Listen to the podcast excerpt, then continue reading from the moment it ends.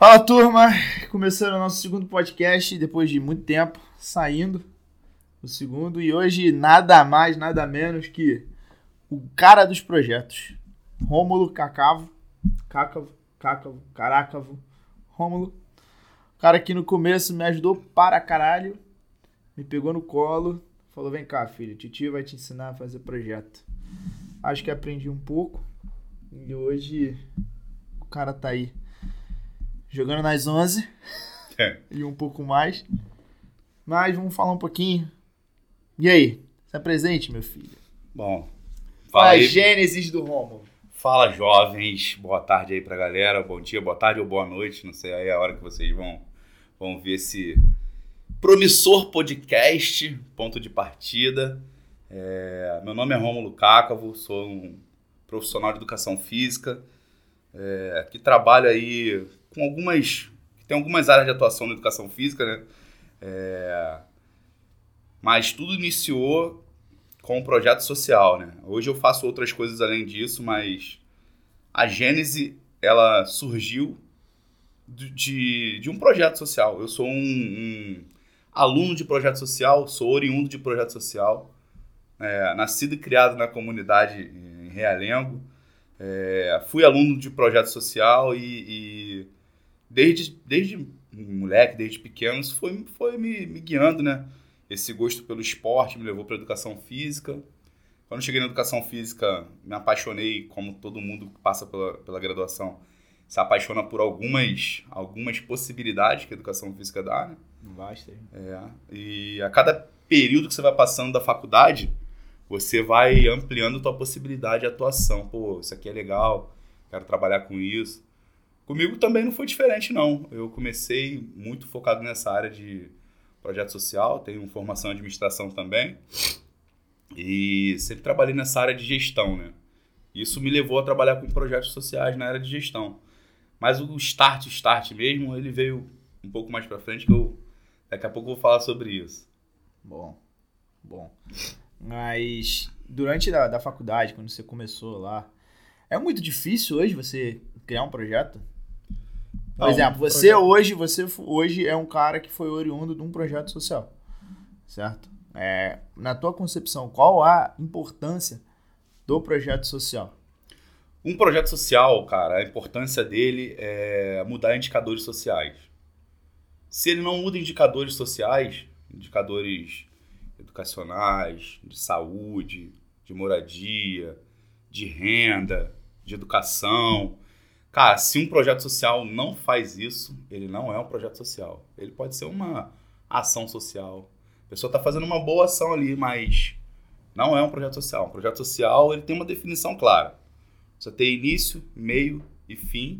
E precisa ter orçamento é, estipulado. Não, não limitado, mas estipulado. Você precisa saber quando vai começar, quando vai terminar. É uma coisa que começa já sabendo que vai ter um fim. Isso aí, porque o projeto social ele é uma ferramenta em teste. Se ele for aprovado, se o teste projeto social for aprovado, ele vira um programa. E aí esse programa pode ser de governo, é, no seu âmbito municipal, estadual, federal. Esse programa pode ser de responsabilidade social da iniciativa privada. Mas a ideia do projeto social é que ele seja. é, a gente trabalha com um projeto visando ficar sem emprego. Entrei. é, a, ideia, a ideia é essa. Aí você vai para outro e, e vai mudando outros indicadores, vai dando outras possibilidades para outros beneficiários de projeto. Mas a ideia basicamente é essa, cara. Iniciar, terminar e um orçamento definido. Então tem muita gente que tem muita gente que trabalha com isso, com projeto social, que trabalha na verdade com ação social, né? Ah, eu tenho um projeto social na minha comunidade, na minha favela, no meu local. Há quanto tempo? A primeira pergunta que eu faço quando eu converso com essas pessoas. 15 anos. Então não é um projeto social, né? É uma ação social. Porque o projeto normalmente ele dura dois, um, dois, três, quatro, no máximo cinco anos. Passou disso, ele já tem que virar um programa, tem que virar. Ele tem que ganhar um corpo, tem que ganhar sua, sua- seu próprio caminho. Ele deixa de ser uma ferramenta em teste, porque você já testou a ferramenta, e aí você vai é, verificar nas avaliações né, se você, se o teu teste é válido ou não. Olha, fazer esse projeto aqui com essa metodologia, você vai alcançar esses objetivos. É válido, pode fazer. E aí você sai de campo e aí o poder público tem que assumir essa, essa frente, a iniciativa privada tem que assumir essa frente. Porque senão é uma ação social. Entendeu? Qual foi o, projeto social que você trabalhou por mais tempo? Cara, que eu trabalhei por mais tempo foi o projeto Esporte RJ. Um projeto que era da prefeitura, do desculpa, do estado do Rio de Janeiro, Secretaria de Esporte, que ele foi o, o projeto com um orçamento anual de 72 milhões, maior projeto socioesportivo da América Latina. É, e eu fiquei lá trabalhando uns quatro anos nele, de três a quatro anos. E por que, que ele não virou programa? Ele hoje, ele hoje funciona. Ou ainda funciona. Ele é uma política pública, mas ainda está funcionando como um projeto. É, a gente teve uma diminuição aí de, de núcleos. Eu trabalhei nesse projeto de 2013, 14 até 2016, 17. Alguma coisa assim, não lembro direito. Mas esse projeto passou por uma grande transformação. Ele era o projeto social de maior orçamento da América Latina até então, 72 milhões anual. Só que quando a gente tem é, as mudanças de governo, que acontecem de dois em dois anos, ele teve uma desmobilização. Então foi um projeto que tinha um, um suporte muito grande por trás. Era um projeto para o estado todo, que tinha aproximadamente mil núcleos. Ele era capilarizado, então atendia os 92 municípios do estado. É, a ideia dele inicial era criar uma cobertura de esporte para todo o estado. Então a implantação do núcleo era, ela era realizada e quando um núcleo de esporte ele é realizado, existem estudos da Secretaria de Transporte que dizem que uma pessoa ela se locomove para fazer atividade física, exercício físico, num rádio até 2 km. Então a ideia era sobrepor esses núcleos para que no raio de 2 km. Um raio de 2 km para atender todo o território do estado do Rio de Janeiro. A gente conseguiu fazer isso, né? Só que aí vem na teoria ou na prática? Na teoria e na prática. Os dois. A gente conseguiu fazer isso. Só que aí a gente tem as quebras de governo. De dois em dois anos tem mudança de secretário, de esporte, no nosso caso. É, de quatro em quatro anos tem mudança de prefeito, tem mudança de governador. Então, numa dessas mudanças, a gente teve aí a, a saída do secretário de esporte da época e a entrada de um novo secretário de esporte, que foi o senhor filho do Cabralzinho, do Cabral, senhor Cabralzinho, que ele pegou esse, esse projeto que tinha mil núcleos e ele é, fatiou esse projeto, deixou um projeto com 100 núcleos, sem orçamento, 100, 100 núcleos, de mil para 100, sem orçamento para evento, sem orçamento para material esportivo, sem orçamento para o que dá suporte para um projeto acontecer. Ou seja, deixou pelado.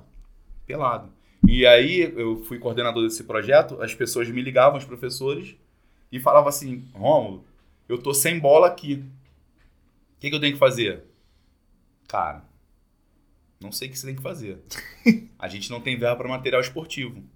Então você tem que verificar se consegue esse material esportivo com as parcerias que a gente tem locais, porque um dos objetivos do projeto era realizar parcerias locais. Né? E aí o projeto acabou, praticamente. Depois ele foi retomado, hoje ele acontece no, no, no estado, mas com pouquíssimos núcleos. Mas esse momento foi, foi muito ruim. E a gente tinha uma, uma. Já avisando isso, porque isso acontece sempre, de dois em dois anos no mínimo, quando tem uma troca de secretário ou de prefeito, a equipe técnica que toca os projetos, ela sempre é desmobilizada e entra uma nova equipe. É muito difícil ter uma continuidade nessa, nessa política pública. Por isso que a gente não consegue fazer um projeto virar um programa. Porque Ninguém um ano, assume o BO para si próprio, para tocar para frente. Um ano, dois anos, vamos supor que eu e você, a gente está tocando um projeto. E aí mudou, mudou o prefeito, mudou o secretário de esporte. O que, que ele vai fazer? Vai tirar eu e você, vai botar outros dois para tocar esse projeto. E aí não Tem... toca como outra pessoa que conhecia já. Não conhece o projeto. A gente parte, a equipe que eu trabalhei, que eu trabalho até hoje, é uma equipe que vem veio de muito tempo tocando projetos sociais na cidade. Então a gente trabalhou em, em vários outros projetos até chegar ao Esporte RJ, que foi o maior deles, né? É, trabalhei também muito tempo em Vilas Olímpicas, que é um outro equipamento muito importante para a sociedade, né? É, mas o esporte RJ, ele, o que acontece, o que aconteceu com ele foi isso. E nas Vilas Olímpicas a gente tem o mesmo problema. O esporte RJ ele é de caráter estadual, de âmbito estadual, e as Vilas Olímpicas de âmbito municipal. E a gente tem ah, os mesmos problemas e até piores. Porque as Vilas Olímpicas, elas são fatiadas. Eu nem Nossa. sei se deveria falar isso, mas vou falar. é, quem não tem rabo preso pode falar. Né? As Vilas Olímpicas, elas são fatiadas é, para, os deputa para os deputados estaduais, para os vereadores. É, e aí cada um que é, apoia o governo que está no comando naquela, na, naquela época, ele recebe uma Vila Olímpica e aquele equipamento, ao invés de ser da população ou da Secretaria de Esporte, ele é do político tal. E aí o político tal vai contratar as pessoas que ele quiser colocar lá. O político tal vai, vai contratar pessoas que às vezes são é, que têm um conhecimento técnico para tocar um projeto e outras vezes não têm conhecimento técnico nenhum para tocar um projeto. Não sabem nem que um projeto social ele precisa ter início, meio e fim. É, não sabem, nunca administraram pessoas, né? Porque trabalhar com gestão é, é, isso, cara. É administrar pessoas. Você, como que eu vou tratar essas pessoas? Ali eu tenho, eu sou um, um gerenciador de problemas. Cada um, cada um é um, cada pessoa tem o seu problema. E o gestor, ele tem esse papel de gerenciar essas pessoas. E essas pessoas são quem? São as pessoas que são da limpeza, as pessoas que estão na manutenção, os estagiários, os professores, os até chegar à ponta. Até chegar à ponta. E aí, o que acontece hoje nas Vilas Olímpicas é isso. Os espaços são fatiados, então a Vila Olímpica é do determinado deputado ou vereador que apoia os projetos propostos pelo, pelo Legislativo é, na Câmara Municipal. Né? Porque se deixar de apoiar, o que, que ele perde? A Vila Olímpica. E aí ele deixa de empregar as pessoas que trabalham com ele ali. Porque a, a política funciona dessa forma, né? Você tem, você tem os políticos, tem os assessores dos políticos, tem os cabos eleitorais, tem muita gente que é envolvido com um político, né? E essas pessoas elas estão envolvidas não sem, nem sempre porque querem é, melhorar a, a, a, sociedade, a sociedade né? né? Elas estão envolvidas porque elas querem. A maioria quer melhorar a sociedade, mas elas querem botar o seu dinheiro no bolso. E se eu não tenho o cargo na Vila Olímpica ou em qualquer outro local para é, dar trabalho, dar emprego para essas pessoas, será que essa pessoa vai continuar comigo? Porque a política funciona dessa forma, tanto a municipal, quanto a estadual, quanto a federal. Você vai aglutinando polos políticos. Então eu tenho um polo na Cidade de Deus, que eu tenho uma pessoa que é um mobilizador. Então quantos, quantos votos essa pessoa tem? Normalmente é um presidente de associação, é alguém que é ligado ao esporte, é um professor de um projeto social que, no caso, é uma ação social que está acontecendo lá. E aí esse cara tem quantos votos ali? E aí os políticos vão se aproximando dessas pessoas e vão trazendo aquelas pessoas para os seus grupos políticos. E aí eu tenho um pessoal na Cidade de Deus, pessoal no Gardênia, pessoal em Senador Camará, pessoal na Rocinha. E aí os, essas pessoas, em época de eleição, qual é o papel delas? Catar voto. Captar voto, cara. Eu tô ali para fazer o quê? Ele é meu cabo eleitoral, ele vai captar voto para mim. Quanto mais gente eu tiver na ponta para trazer voto para mim. Aí. E quando eu me elejo, o que eu tenho que fazer? Dar cargo para ele. Dar cargo para ele. virar as costas e ir embora. Que acontece virar as costas e ir embora. Acontece. Só que aí o que, que o cara vai fazer? O cara tem os votos. Ele vai para outro político. Ele vai para outro político, vai fazer a mesma coisa de novo. Então a política, É, ele cria como se fosse um currículo, né? Isso aí. Olha só, eu sou o cabo eleitoral da comunidade X e eu tenho 500 votos. Na, na, última eleição, o meu candidato teve não sei quantos votos aqui. Porque isso depois que acontece a eleição, isso pode ser mapeado, né? Quantos votos a, a, o candidato teve por cada zona eleitoral. E aí isso é mapeado. O cara mapeia aquilo ali e fala assim, ó, na última eleição, fulano de tal que eu apoiei, teve mil votos aqui. E aí ele vai procurar um outro deputado, um outro vereador, um outro quem quer que seja, e vai falar assim, ó, eu, eu tenho um projeto social no Gardênia. Gardênia é um local complicado a gente falar, vou falar outro local. É, eu, eu senti tenho- que tu gosta de Gardênia. É. Tu falou três vezes Gardênia, Gardênia. Eu tenho, eu tenho um projeto social que acontece na Vila Vintém. E aqui, quem eu apoio tem mil votos. E aí o que, que o cara, o vereador, o candidato vai fazer? O cara tem mil votos lá. Quantos votos eu preciso para me eleger? Vou chamar esse cara para trabalhar comigo. Aí chama quatro candango desse, cada um com mil, tem quatro mil votos. Tem 4 mil. elege Dependendo quatro da empregos. legenda que ele, que ele se candidatou, ele entra com 4 mil votos. E essa é a diferença de projeto para ação. Que, assim, assim como tem muita ação social, sei lá, do Flávio Canto. Uma ação de jiu-jitsu, judô, na, na Cidade de Deus. Ele faz, ele tem a galera dele para fazer isso. Como é que é o, o, o, o, o gap para quem tem, tipo assim, quem não depende do Estado e quem depende do Estado? Sabe? Então, por quê? Eu sou, eu preciso de um cabo eleitoral para me eleger e a partir dali eu crio um projeto social na em Senador Camará. Beleza. Só que eu tenho grana e quero montar um projeto social lá. Qual a distância entre esses dois processos? Não adianta só você ter grana. Você precisa ter uma figura que vai é, fazer com que o teu projeto ou ação aconteça. Que é o dinamizador social. Que é a pessoa que tá ali, que mora. Não adianta você chegar lá, pô, Jonathan, tu tá com dinheiro sobrando. Arrebentou um dinheiro na Mega Sena. Aí tu fala assim, pô, quero montar um projeto social. Pô, vou montar em Bangu. Tu é de lá? Vou montar em Bangu. Cheguei lá, vou montar um projeto lá no Quiruá. Ah, vai ser aqui no Quiruá. Beleza. Quem é que vai levar as pessoas pro teu projeto social? O cabo eleitoral. O cabo eleitoral. Mas aí, é. Que a gente chama. é, a gente tentou, durante esse período aí de, de gestão de projetos, é, denominar esse cara como dinamizador social.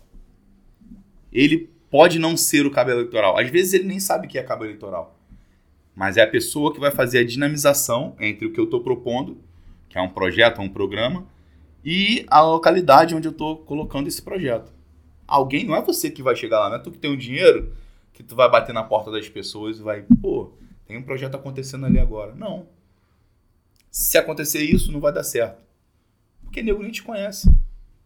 Mas se for o professor de futebol do que dá aula lá já, Se for professor do colégio municipal, ele vai, a pessoa vai. Tem que ser, porque ela se sente pertencente. Pô, é o Jonathan que mora aqui que tá me chamando. Não é um cara que tá vindo de fora que tá propondo é, alguma ele coisa. começa a identificar pelos códigos sociais, né, É cara? isso aí. Um conhece o outro, reconhece o outro. Eu, pela- eu preciso entender qual é o código social. Aí eu vou voltar agora no que eu tava falando. Eu faço muitas coisas na educação física. Por quê? Porque eu entendo muitos códigos sociais. Então, quando eu vou trabalhar com musculação, como que eu, como que eu tenho que me portar? Como eu vou trabalhar com esporte na natureza? Como eu tenho que me portar? Quando eu vou trabalhar com projeto social, como que eu tenho que me portar? Eu vou dar uma aula num projeto social. Eu já fui professor de projeto social. Eu posso ir dar uma aula num projeto social com tênis de 800 reais? É uma pergunta que eu tô te fazendo. Posso? Não. Por que, que eu porque não você posso? não vai identificar pelos. Eles não vão se identificar com você. Ou então, primeiro eles não se identificam. Ou então, o professor é o exemplo. Se eu sou exemplo de ter um tênis de 800 reais, como é que eu não tenho O nem meu aluno- comer em casa? O meu aluno vai querer ter um tênis de 800 reais. Então, esse código social você tem que estar ligado. Porque tu pode chegar lá e só pelo tênis que você está usando, você pode trazer um problema para aquela criança. Por quê? Você é o exemplo, ele tá te vendo. Pô, o Jonathan é meu professor. Ele tá com uma bermuda da Nike, com a camisa da Adidas, tá com tênis da ASIC de 800 reais. Eu quero esse tênis. E essa galera aí, se quiser patrocinar também, só cai dentro. Vai. É isso, é isso aí. Tamo junto. Eu quero, eu quero um tênis daquele. Pô, beleza. Como que eu faço um tênis da... Como que eu faço para ter um tênis daquele? Preciso trabalhar. Mas a criança tem 14 anos. O que, que ela vai fazer? Primeiro, no, no menos grave, ela vai no falsificado, É. né? Vai ali, Madureira, resolve rapidinho o problema dela. E no mais grave, onde que ela vai? É, vai ali no homem. diz que comanda. Vai no tráfico. É. Vai no tráfico. Por quê? O professor dela foi com tênis de 800 reais. Isso pode ser um, um- um- uma. A gente chama no processo, no, no gestão de processo, de avaliação de impacto do que ele está fazendo. Então, qual o teu impacto quando você chega na comunidade? O teu impacto pode ser esse, levar as crianças para o tráfico. Por quê? Caraca, que merda, velho. É. Tu vai pra tirar e acaba Tu pode levar. mais. Por quê? Se tu for lá com tênis de 800 reais, a criança vai querer ter um tênis porque você é o professor. Você é o exemplo daquela criança. Então, tu entra lá falando com o pensamento, pô, vou tirar as crianças do tráfico, quero que elas não fiquem na rua. O que que tu vai, o que que tu vai fazer? Dependendo se tu não entender os códigos sociais do local, tu vai levar ela pro tráfico. Ela não vai estar no tráfico na hora da tua aula, beleza, mas e depois? Não vai ficar aqui de 40 minutinhos ali, né? 40 minutos, uma hora. E aí, depois? Cara, não tem, não tem estudos relevantes dizendo que você colocar um projeto social ali, você vai tirar a criança do tráfico. Não tem, infelizmente. Todo mundo pensa isso, mas isso não acontece. Pode acontecer de você, por conta do teu tênis de 800 reais, fazer com que ela entre no tráfico. Também não tem estudo com relação a isso, não. Mas aqui não é, aqui não é uma mesa acadêmica, né? Que é um É. bate-papo. Mas é para você raciocinar. Para quem tá ouvindo aí, raciocinar. Se eu pego uma- um, um projeto social e o meu professor não entende os códigos sociais daquele local e vai trabalhar numa comunidade que tenha um IDH baixo é, e vai com tênis de 800 reais, o que, que vai acontecer? Aquela criança pode, isso que eu falei, é, tem sentido para você ou não? Não, total. Porque a criança Total. vai ver o professor, gente. Pra quem é professor aí que tá ouvindo e tal. É, Jonathan é professor, eu também. Então, o público provavelmente vai ser de professores, né? Porque a gente é produto do meio que a gente vive. né? Exatamente. Então, a galera que vai ouvir, tomara que isso abra, que amplie para muitas outras pessoas. Mas os professores que estão ouvindo aí tem que ficar ligado nisso. Quando eu vou dar aula em determinado local, eu preciso entender o código social. Então, eu vou com um tênis de 800 reais, a criança vai querer um tênis de 800 reais. E como que a criança consegue um tênis de 800 reais? Aí eu preciso. Aí eu até posso ir com um tênis de 800 reais, mas eu preciso explicar para ela como que ela chega ao processo de comprar um tênis de 800 reais. Ela precisa fazer o quê? isso vai estar dentro da metodologia do projeto. Isso aí, ela, ela precisa fazer o quê? Ela precisa estudar, não é? É. Porque ela tem uma condição social. O que, que vai alterar a condição social dela positivamente? É o estudo. O estudo. Só o papiro salva. Se não estudar, não adianta. Então eu estudo, eu começo a trabalhar, eu guardo meu dinheirinho e eu compro um tênis de 800 reais. Então o professor, ele precisa falar isso quando ele for com um tênis de 800 reais. Não que ele não possa ir, ele pode ir. Mas ele precisa falar isso pro aluno. Porque senão, se ele não falar, se não tiver esse momento de bate-papo durante a aula, o aluno vai buscar esse recurso em outro lugar. Qual outro lugar que ele tem? Ali mais próximo do tráfego. É isso aí. Você agora, como um cara que anda nesse meio, entende de pessoas, entende de projeto, e se eu te colocar hoje numa ponta como professor, você não vai ser o cara que vai aparecer lá com um tênis de 800 reais na comunidade, porque você é um cara que identifica os códigos sociais. Então, como você conseguiu fazer esse gap saindo de trabalho social para trabalhar com ecoturismo? É, é, Que porra de pira foi essa, velho? isso é muito maneiro, né, cara? Porque Caralho, tu sai do A e tu vai pro Z. entender assim. é, é isso, Porque entender você entende. sociais. E como, qual- como você faz pra se portar nesses dois Eu meios? vou voltar no eu vou, eu vou entrar no turismo, no turismo aventura. Mas eu queria falar uma outra coisa sobre o tênis ainda, Manda. e sobre os códigos sociais. Se eu dou aula na Bodytech do Citar América Hum. E eu chego lá com um tênis de 50 reais, será que eu vou ter a, credibilidade do que o mesmo professor que chega lá com um tênis de 800 reais? Difícil. Porque o código social é É diferente. diferente. O código social é diferente. Então isso não serve só para quem tá na comunidade, não. Não, não, é. Serve pra tudo, para tudo que você vai fazer na vida, onde você for atuar. Então, eu vou trabalhar lá no, no, na, na Bodytech da, da praia. Se eu chegar lá com um tênis de 50 reais, nego, não vou conseguir aluno nenhum. Mesmo se eu for técnico, se eu for bom. Não, e isso também vale pra todas as profissões também, né? Você, Claro. como é que você vai ser um médico que você vai chegar num consultório e vai estar tudo cagado? Isso aí. Eu, eu preciso estar identificado com aquele código local. Então, cheguei lá com uma roupinha de marca, com um tênisinho legal, com uma blusa legal. Provavelmente se eu for um, um, um, um profissional meia bomba, eu vou me dar bem. Eu não preciso ser muito destacado, não. Não preciso entender muito, não. Por quê? Eu estou identificado com o código local. Quem, quem tem mais facilidade? Quem está identificado ou quem não está identificado com o código local? É quem está identificado. Quem está identificado, né? E aí, como que eu fui parar no esporte de aventura? É... Isso foi da, da, minha graduação, né? Eu fui monitor da disciplina de um, de um, de um professor que é um, hoje é um amigo, uma referência na, na área de educação física. Muitos gostam, outros não gostam. que é o professor Sérgio Tavares. E aí, cara, eu me apaixonei por isso, pelo contato, pelo esporte, no contato com a natureza, né? Que é uma forma de, de liberar alguns hormônios que a gente tem aí quando você vai fazer a prática do esporte em contato com a natureza. Ainda mais na cidade do Rio de Janeiro, que é, tem inúmeras possibilidades, ela é muito grande, né? E aí o meu contato mesmo com, com a natureza, com o esporte de natureza, começou pelo voo livre. Quando eu, fiz o meu, quando eu fiz o meu primeiro voo livre. Eu tenho medo do caralho dessa é, porra. É. Tá maluco. É uma sensação. A gente não. É uma sensação de morte quando tu para e fala assim: fudeu. A gente não nasce. A gente. Na, nada mais ou menos. A gente corre mais ou menos. Nós somos seres terrestres, né? Mas a gente veio da água. O, a evolução da espécie, é, ela veio da água. A gente saiu da água, veio pra terra. Mas a gente nunca teve no ar. Cara, estar no ar é uma parada muito louca. Quando tu vai pra uma rampa de voo livre que tu dá não aquela. Tem jeito, cara. Que tu dá é. aquela corridinha. Quando o teu pé sai do, do, do, do chão, quando perde o contato com a terra, é uma parada meio louca, cara. Que tu fica assim, meio bobão. Caralho, o que que tá acontecendo? porra, tô voando, que porra é essa, parceiro? Eu nunca voei na vida. E tu não tem onde segurar, tu não tem. Pô, tu tem que entender o vento, como que tá. Você não, quando você tá ali é, só voando, não, você não precisa entender isso. O instrutor precisa entender. Pô, que vento é esse que tá vindo? Que, que térmica é essa e tal?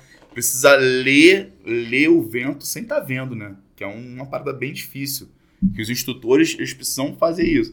Então, partiu disso, esse contato com, com, com, a, com o ar, né? E aí depois eu fui trabalhar na praia. E aí, quando a gente vai pra praia, cara, o, o carioca, ele tem o salitre na pele. O carioca, ele tem, na sua ancestralidade, uma relação muito forte com a praia, né? Desde o tempo dos tupinambás que estavam aqui, quando, quando os, os, os holandeses chegaram na cidade do Rio de Janeiro, né? É, a gente tem esse contato com a praia muito forte, né? Isso é ancestral, cara. E aí você começa a trabalhar ali, sempre ao ar livre. Eu nunca fui um cara que gostei muito de, de fazer exercício físico é, indoor. Eu gosto do contato com a natureza, de espaço mais aberto e tal. Sempre gostei de fazer esporte, esporte de uma forma geral, independente do esporte, né? E aí na praia eu, eu pude exercitar isso. E aí da praia para passar para para lagoa foi um pulo para stand-up. E hoje trabalho mais ou menos nesse tripé aí de praia, é, trilhas e, e, e, lagoas, né? Então, Caralho. essa é mais ou menos minha área de atuação no esporte na natureza, né? É, só aí, né? É. Só aí no esporte na natureza, porque do resto, meu irmão, dá aula, projeto, é, ecoturismo. É, eu. O que mais que ficou faltando aí? Ó, hoje tem eu... alguma coisa que você tem vontade de fazer e que tu ainda não fez? com a educação Cara, física, eu tenho, com o esporte. Eu entrei, no, eu entrei na educação física para ser treinador de futebol. Então, o que eu tenho vontade é isso. Eu, eu chutei umas bolinhas aí quando eu era mais novo e tal. Aí machuquei o joelho e, e, no projeto social que eu, que eu era aluno, era um projeto social de futebol. E aí eu fiquei muito tempo lá, comecei a treinar em clube e tal, mas machuquei o joelho e menino ferrado de grana, não tinha dinheiro para operação, aí fui deixando, fui deixando tive um, um rompi o ligamento cruzado anterior. E aí isso me impossibilitou de seguir a carreira no futebol, né? Só que o gosto pelo esporte, ele fica ali, né, cara? Pelo esporte futebol, que é uma paixão nacional, né? É, ele fica ali guardado, cara. E aí, quando eu tive a oportunidade de, de fazer, fiz administração primeiro, depois de fazer educação física, eu fazia administração e ainda não era, não era, eu sentia que não era o que eu queria, porque normalmente as pessoas que fazem outra que, que se formaram em outra, em outra graduação, que tem um gosto pelo esporte, elas ficam com aquele algo mais, né? Cara, eu quero trabalhar com esporte. E aí fui fazer, falei, pô, vou fazer educação física. Vou fazer educação física para ser treinador de futebol. E nunca Caralho, consegui. Que pira. E nunca consegui. O cara entra na educação física pra poder ser treinador de futebol, começa a fazer projeto social. É. A educação física me levou. Quais os lugares da educação física já te levou Então, hoje? vamos, vamos lá. Hoje, hoje, eu trabalho com gestão de projetos sociais, gestão e elaboração de projetos sociais. Eu trabalho com psicomotricidade, eu atendo em clínica psicomotora. Eu trabalho com esporte na natureza. Sou professor universitário de duas universidades.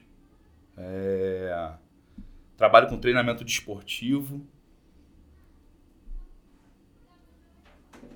Trabalho com, curso, com cursos de uma forma geral. Trabalho com consultorias para academias e negócios da área do esporte. Business. né? É. E, e eu acho que é isso, cara. Não sei se eu esqueci alguma coisa, se eu for esquecer, se eu esquecer, Só falta ser do papo a treinador. a gente vai falando. Ah, e eu trabalho também, tem meus, meus alunos de personal também, né? Porque senão isso, a gente não, senão a gente não, não, não tá completo, né? Mas a ideia é basicamente essa. Mas por que eu trabalho em todas essas áreas da educação física? Porque eu entendo os códigos sociais de todas essas áreas. Então, quando eu estou dando uma consultoria para alguma área do esporte, quando eu estou dando uma consultoria para alguma área do esporte, eu tenho que me portar de determinado modo. Quando eu estou dando, quando eu dando um personal, eu tenho que me portar de determinado modo. Quando eu estou trabalhando na clínica psicomotora, é outro, outro tipo de, de, de postura que eu tenho que atender. Então, eu é, conheço essas posturas e isso requer muito estudo, cara. Então, quanto mais áreas você quiser atuar da educação física, mais você tem que estudar. Não, total. Para tudo tem que se qualificar. É. Não vai chegar lá dando, dando espetáculo de coisa que. Porque senão, irmão, o mercado te engole. Total. Não dá pra tu trabalhar, vou trabalhar com musculação, não dá pra tu ser mais ou menos. Vou trabalhar com, com spinning, não dá pra tu ser mais ou menos. Se tu for mais ou menos, os alunos vão perceber que tu é mais ou menos. Os outros profissionais vão perceber que tu é mais ou menos. A tua coordenação vai perceber que tu é mais ou menos. E aí o mercado vai fazer o quê? Vai te expulsar. Porque tu é mais ou menos. O, o, o mercado não pode ser mais. Não é mais pra medíocre, irmão. Porque o mais ou menos é o que tá na média, né? É. Estar na média é ser medíocre. Então, se tu é medíocre, se tu é mais ou menos, por isso tem muita gente que fala mal da profissão. Muita gente que fala assim: ah, a educação física ganha mal. Tu ganha mal? Tu não ganha mal. Eu ganho mal, eu não ganho mal. Eu conheço inúmeros profissionais que não ganham mal. Porque são bons no que fazem. Então, se tu é bom no que tu faz, tu vai ganhar bem. Tu pode não ganhar, a gente é professor, não vai ficar rico, né? É. A gente tava conversando antes de começar. É, é. Não dá pra ficar rico, irmão. Tu escolheu ser professor. Fica, é. Não dá pra Ou ficar você rico. ama a profissão ou você fica rico. Dois não dá. Rico não dá, mas dá pra tu viver bem. Dá pra tu ter teu carrinho, dá pra tu ter tua casinha, dá pra tu viajar de vez em quando, dá pra tu ter é, autonomia pra pegar ou não um trabalho. Que, a cara, o que a gente tem mais, mais valioso é o tempo, né?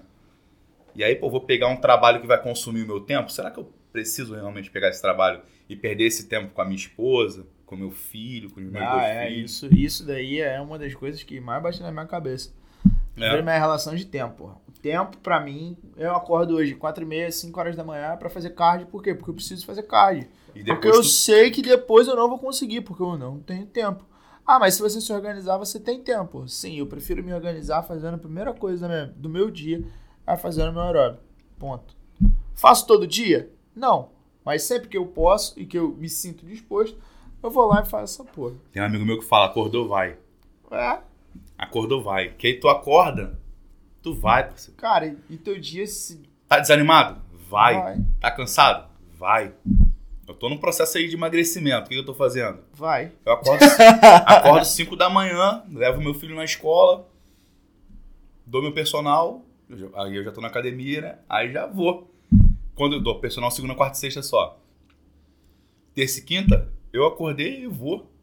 Porque senão, a rotina começa a te engolir. Aí tu começa a fazer um negócio aqui, outro negócio ali. É, aproveitando Pô, que você tá no processo de emagrecimento, aqui a gente tem aqui, ó, ó. Chocolatinho Chocolatinho e amendoim. 70%. E esse amendoim pra quebrar? Amendoinzinho aqui, ó. Se tivesse uma cervejinha ia ser top, mas não dá.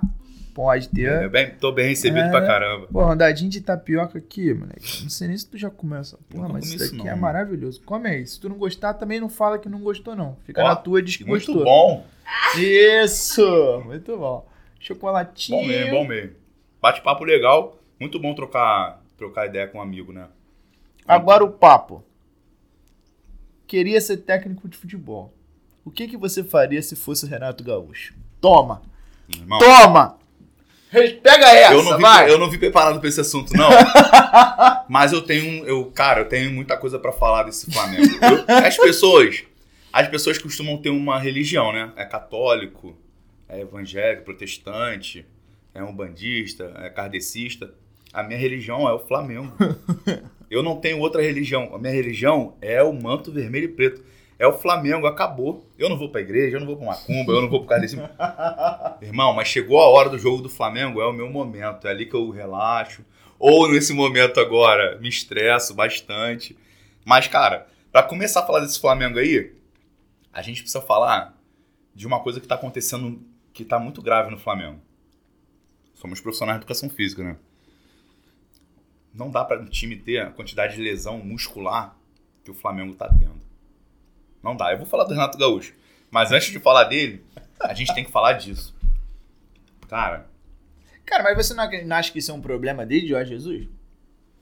não, a gente Que não veio tinha, até a história do 5-1. a gente não tinha essa quantidade de lesão que a gente tem hoje, lesão muscular. A gente teve 13 em, em outubro. 13 lesões musculares em outubro. A lesão muscular, cara, a gente vai ter que entrar num, num debate um pouco mais técnico. Ela não acontece de uma hora para outra.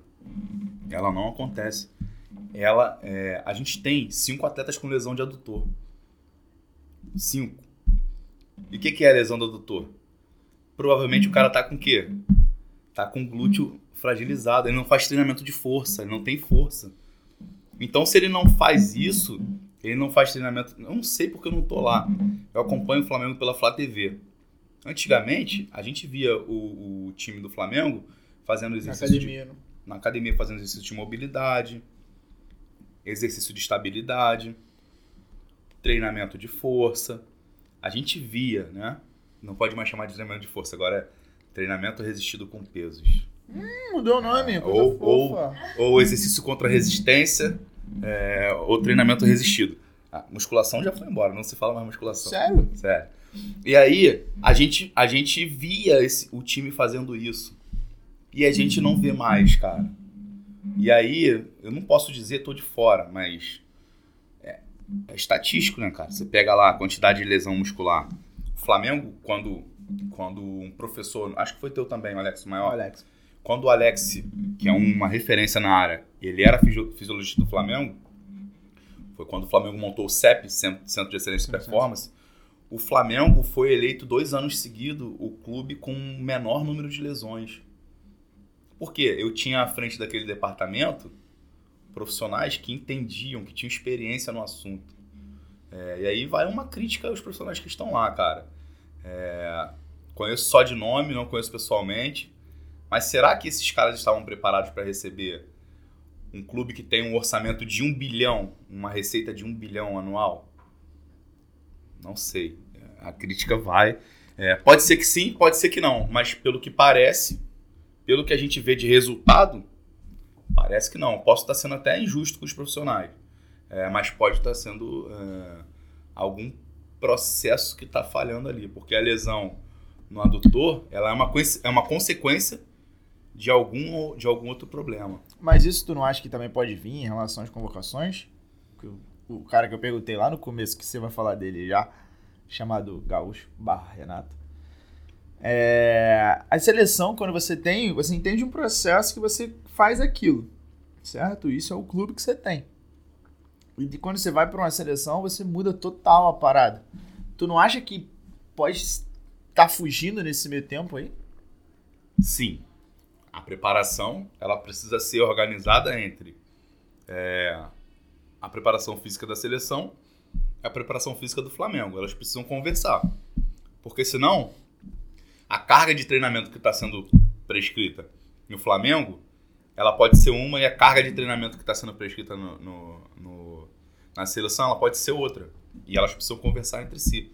De repente, é, no Flamengo o cara tá fazendo um ciclo de choque.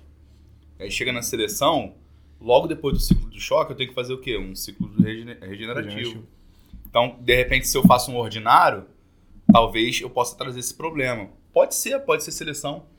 Mas o problema está nos, tá nos profissionais. Não só. Tem um problema acontecendo ali. Eu não sei qual é, tenho algumas hipóteses, né? Mas quando a gente vai para o lado é, tático, a gente também vê outro problema acontecendo muito grande. Que é o Renato Gaúcho perdido, né, cara? Perdido, por quê? Quando ele, ele é um excelente motivador. Ele motiva muito bem os alunos. Ele. É a galera Os tá alunos, falando- os os alunos. ó. Mania de professor. Ele motiva muito bem os, os, os Atleta. atletas. É, tem a galera que tá falando aí que ele, ele recuperou o Michael, mas para recuperar o Michael transformou o Flamengo num Goiás. Caralho. É. Porque é isso que acontece, cara. Um, um time, um time mais reativo, um time que joga todas as bolas no Michael. Tu vê o jogo do Flamengo, é isso, é uma porcaria. Não tem mais uma organização dentro de campo. Então, quem vai ocupar o espaço X? Como que eu posso fazer para liberar um espaço? É, qual o movimento que o jogador tem que fazer para liberar esse espaço? Parece que os movimentos não são organizados. Parece que é um movimento é, que eles fazem cada um, cada um do seu jeito, a culha. Por quê? Na época do, do, do aquele velho que eu amo, sou apaixonado por, por um velho, sou apaixonado por um velho. É, você viu o time do Flamengo organizado. Então se eu chego pra você e falo assim, ó, Jonathan, quando o Arrascaeta pegar a bola, você vai correr nessa direção. Beleza? Se eu treinei isso, quando chegar no jogo, que o Arrascaeta pegar a bola nessa posição, o que, que tu vai fazer? Tu vai correr naquela direção. Mas se, eu, se você não, não recebe esse comando meu, o que, que acontece no jogo quando a Arrascaeta pega a bola? Fica todo mundo perdido. Tu vai correr pra onde tu quiser, parceiro. Tu vai correr pra onde tu quiser. Até o próprio Rascaeta vai dar o passe onde ele quiser. E aí tu vai gastar mais energia. Aí tu vai mais cansar mais a energia. musculatura. Porque tu vai correr mais. A corrida é desorganizada no time do Flamengo. A gente tem que torcer muito para no dia 27 aí o individualismo é, prevalecer sobre o coletivo. E que ele não coloque o Gustavo Henrique de atacante. Hum, Que ele não coloque o Gustavo Henrique, né? De Não preferência. coloque, né? Gustavo Henrique, Léo Pereira. É... Monta uma barca aí, vai. Pô, Monta uma barca aí, pô, tá de sacanagem. Barca do Flamengo 2021. Quem, quem lidera a barca? Diego Ribas. Que isso, Líder cara. da barca pra Ídolo. mim. De quem? Não é ídolo, Santos. não? Não, O Santos. Diego é Tá ídolo. vivendo de um bicão pra frente até hoje. tá vivendo de um bicão pra frente até hoje. Vai, Diego Ribas. Diego Ribas, Renê, Rodinei. Não, o Rodinei acabou de voltar, cara. Foda-se. Deixa esse cara aí. Ele não é jogador pro Flamengo. O Flamengo, cara, o Flamengo chegou num patamar de um bilhão de receita. Não dá pra ter Renê e Rodinei. Não dá, cara. Coitados, cara. Não dá, é um bilhão de receita. Um Desculpa, bilhão, Renê. Um bilhão, de, um bilhão de receita. Renê, você é qualquer coisa menos jogador de futebol. Cara, um bilhão de receita pra ter um Renê na lateral com a perna cansada, não ataca bem, não defende bem. Não, melhor é aquela. Tá cansado, Renê? Tá foda lá atrás. Tô sozinho. Então, vou, vou continuar a barca, não parei não. Vai, Diego Ribas, Renê, Rodinei. Diego Ribas, Renê, Rodinei. Aí vamos pra zaga. Vamos lá no, vamos lá no, no- no- lá no, no chama-gol. É, o chama-gol magrinho, qual o nome dele daquele chama-gol Hugo. magrinho? Não, o outro. Gabriel Batista. Gabriel Batista. Gabriel Batista. Hugo, pode vender. Pode vender, gente. Arruma dinheiro. Não vai ser um jogador é, no Flamengo um top de linha. Pode mandar embora. Vende, arruma dinheiro com ele. Tem que, o- a base tem que produzir alguma coisa ali. É só eles três, porra. Eles dois, na real. Mas ele chama gol, cara. É, mas cara, tu pega. Olha só, presta atenção. Tu bota uma barca, o cara. Aí tu vai botar quem? Vamos- Fala aí. Quer vamos- contratar o Everton? Vamos contratar um Tia outro Leila goleiro. não vai trazer. Tem dinheiro, nego. Mas tia Leila não vai deixar. Existe lá um, um- um centro de inteligência que ganha dinheiro pra cacete pra isso. Que é do, com o Fabinho, tá lá, o ex-jogador do Flamengo, que não jogava nada também, cabeça de área. É, que é o, o líder lá do, do, do- Se alguém do Flamengo. Se esse podcast chegar lá no Flamengo, eu vou ter que contratar o segurança. Vai, vai. Mas vamos lá.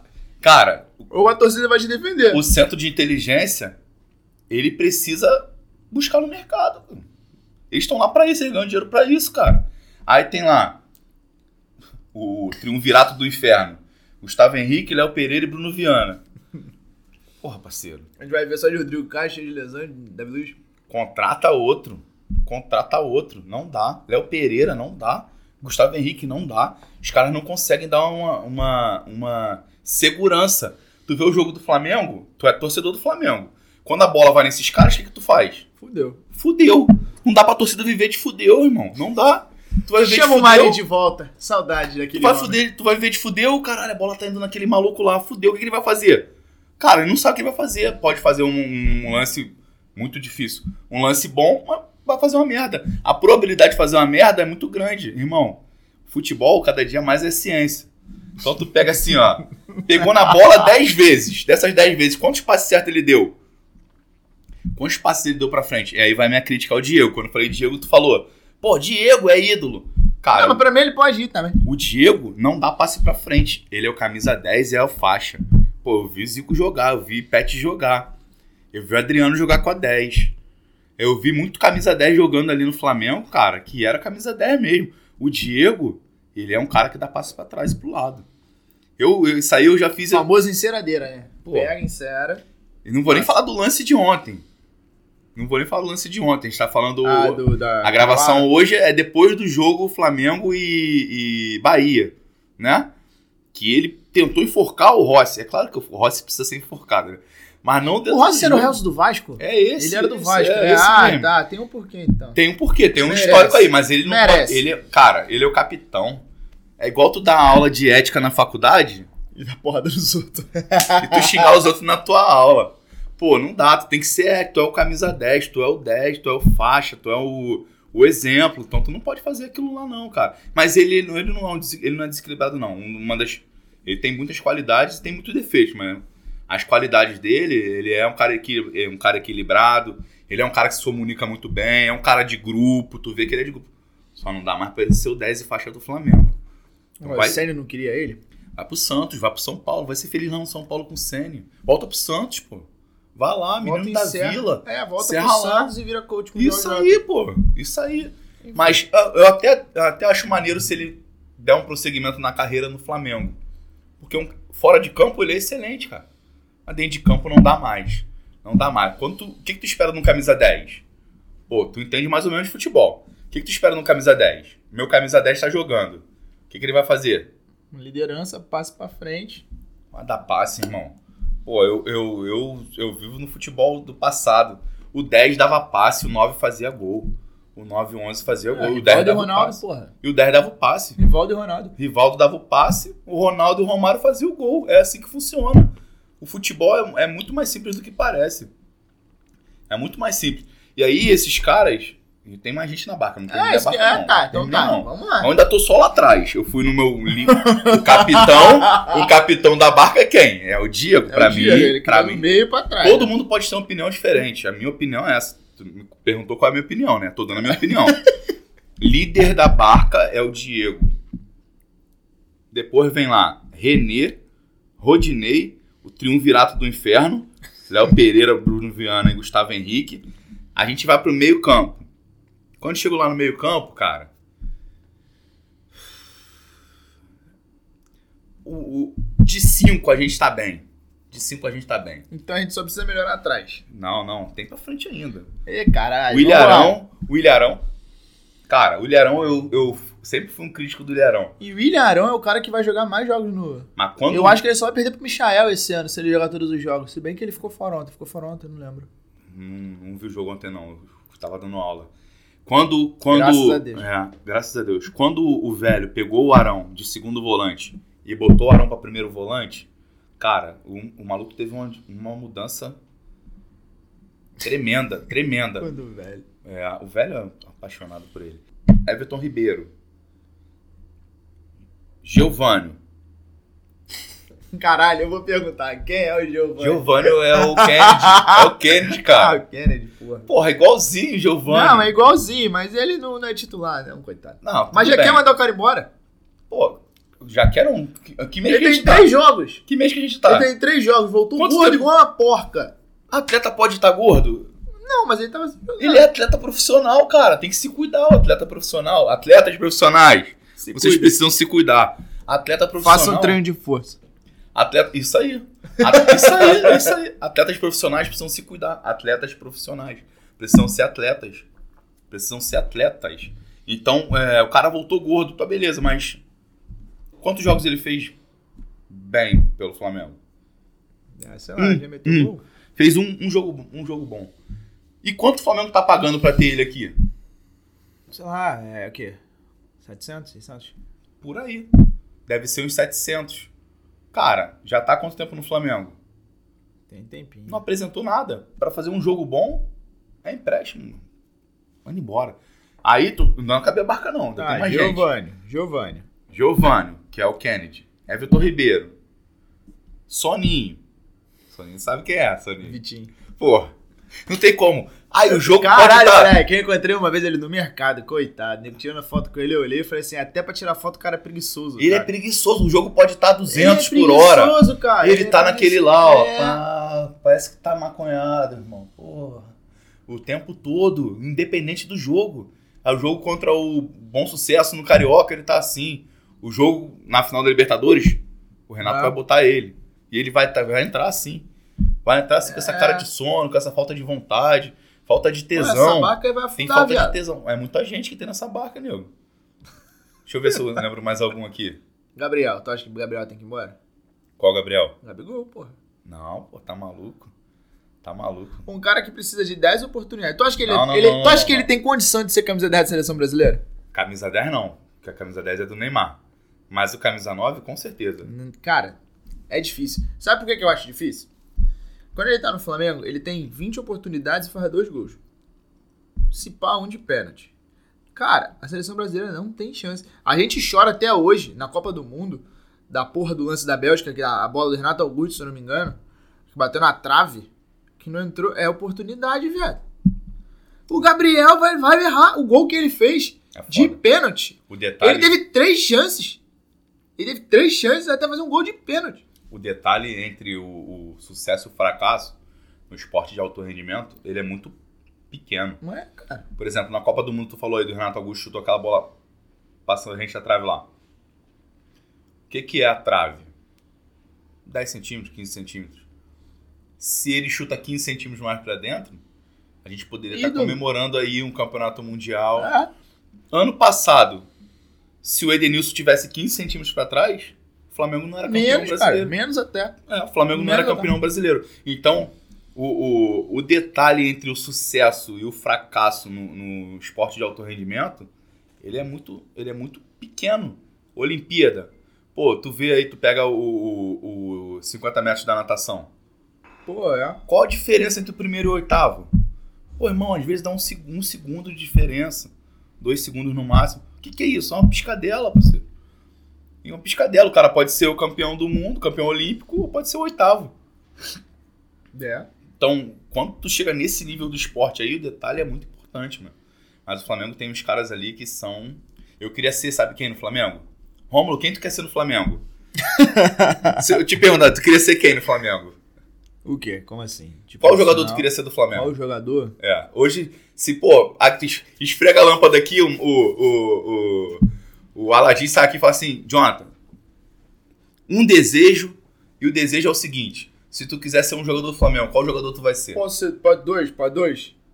Pode Se dois, esfregar pode a lâmpada, são três. Eu vou pedir só dois. B, deixa outro pra mim. Deixa outro pra tu. Tá. Felipe Luiz. Felipe Luiz.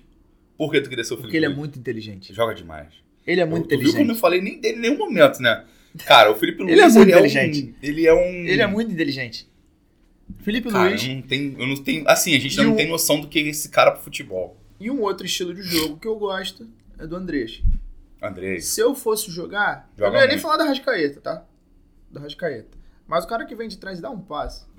Sabe quem eu queria ser? Você não queria ser o Rascaeta pro Rascaeta Uruguai. Sabe quem eu queria ser? Quem? Vitor Gabriel. Que isso, cara? Porra, tá maluco? O moleque não joga porra nenhuma. e ele vê todos os jogos do campo, viado. E ele tem uma marra de jogador. Ele só que, ó, grandão. Caralho, brinquinhos, caralho, chuteira colorida. Tatuagem. Porra, eu queria ser ele, moleque. Ele tem uma marra do caralho. E se eu jogar. Aí, se eu tivesse. Se ele jogasse um pouquinho do que ele tem de marra. Cara, esse maluco. Ó, eu- vou te botar na berlinda agora, hein? Ah, Lincoln ou Vitor Gabriel? Vitor Gabriel. Porque eu o vi, Lincoln eu ainda entrava ainda. eu vi o Vitor. Não, não. Quem eu Aí queria só ser. queria ficar aqui Quem eu fora. queria ser? É. Qual dos dois? Não, eu entendi que você tinha perguntado quem é o melhor entre os dois. Não, é. A verdade é... o Vitor Gabriel, pra mim, é melhor. Que o Lincoln. Porque o Lincoln perdeu aquele gol no- na final do Mundial. Aquele gol ali, se fosse o Renier, É sucesso e o fracasso. era saco. Renier, se cai no pé do Renier, é saco. O moleque tava jogando fino. E aí o, o- o velho, o velho deu mole na final do Mundial. O velho deu mole. Era pra ser o Renier, não o Lincoln gordo. Tava gordo. Atleta não pode ser. Atleta tem que se cuidar o tempo todo. parceiro. Tu escolhe um, é, isso é um estilo de vida. É. Tu quer ser atleta de qualquer modalidade. É um estilo de vida. Tu quer, tu quer ser atleta? Beleza. Tu tem que pensar na competição da hora que tu acorda até a hora que tu vai dormir. Na minha modalidade. Eu sou atleta de quê? De Kung Fu. Foda-se. Tu vai pensar Kung Fu da hora que tu acorda até a hora que tu dorme. Sou atleta de, de, de basquete. É basquete da hora que tu acorda até a hora que tu dorme. Tu escolheu ser atleta. Quando encerrar tua carreira profissional, aí tu pode fazer o que tu quiser. parceiro. Quando tu tiver de férias, tu pode fazer o que tu quiser, mais ou menos. Porque tu não pode voltar muito acima do peso. Porque Pô, senão é. tu vai demorar muito a perder. Então, nas férias também não, é- não pode ser esse. Tem que ter uma cartilhazinha ali, ó. Pode comer isso, não pode comer isso. Tem que fazer uma atividade, pelo menos, leve e moderada. Tem que ter, irmão. É atleta. Encerrou a carreira? Quantos anos um atleta de futebol tem de carreira? 20 anos, mais ou 20 menos. 20 anos. Então, encerrou a carreira? Pô, o, Rafael Sobis encerrou a carreira agora. 36 anos. Maluco lindo, bonitão. Tô ligado, tô ligado. Pô, maluco gato. Tá Vai ligado. viver a vida agora, parceiro. Tô Vai ligado. surfar, vai fazer o que quiser. Agora voltando. Vai, fala aí. Você tá dando aula de que agora, cara, na faculdade? Tu também foi um pouco de produtor cultural, não foi? Então, eu fiz a faculdade. Eu trabalhei muito tempo na área de projetos, trabalho na área de projetos. E eu, tenho uma empresa de consultoria na área de projetos sociais. E os projetos sociais, eles têm basicamente duas vertentes: o esporte e a cultura. É muito difícil ter um outro projeto que, que um viés diferente, tipo educação, meio ambiente. A demanda maior, ela é para cultura e para esporte. E aí eu entendi como que funcionava o esporte. Aí me, me, me- eu tive uma inquietude, falei, cara, como que eu vou entender como que funciona um projeto cultural? Aí eu sou um cara, sou acadêmico, né? Que eu fazia faculdade. Aí fui fazer faculdade lá no Instituto Federal de Produção Cultural. Não terminei não, fiz até, fiz até o quarto período, que foi onde eu aprendi o que eu tinha que aprender sobre o projeto social. Tá bom, isso aqui já me cultura. interessa, valeu, vou embora. Isso aí. obrigado. Porque, já- porque a vibe já era diferente. Quando a gente entra lá nos códigos sociais, pô, tinha uma galera muito de 20 anos, 18, 20 anos. Porque uma faculdade federal é assim, né? Tem uma galera muito muito jovem, né? Eu já era cascudo já, já tinha pô, quase 30. Então, a gente não tava no mesmo ritmo. A galera não queria ir pra aula, queria ir, pô, chopada e tal. E eu tava lá pra aprender o que era um projeto cultural. Aí, pô, aprendi, beleza, paguei a missão, saí e. Mas tu não chegou a fazer nada disso, né? Fazer o quê? De produção cultural. Não, Tipo tá. assim, vamos trabalhar, vamos, sei lá, uma agora cultural, vamos fazer aqui um evento de, sei lá, rap, hip hop. Não. Não. Só, só, Nada. só trabalho com elaboração de projetos culturais. Não eu tocando projeto cultural, nunca toquei, não. Mas já elaborei alguns projetos culturais. Entendeu? Para leis de incentivo, como a Lei Rouanet, que é uma lei bastante importante. As leis de incentivo, elas, elas são uma grande ferramenta que a gente tem aí. Só que a gente tem um problema, como sempre, né? O aporte, ele normalmente é para quem não precisa. Então, pô, eu não, não vou falar nenhum, nenhum. Não vou falar nenhum artista aqui, mas normalmente os grandes artistas eles conseguem o seu aporte melhor, porque traz maior visibilidade para a empresa. O que é a lei de incentivo? Você escreve um projeto lá, tanto a federal, quanto tanto a do esporte quanto da cultura.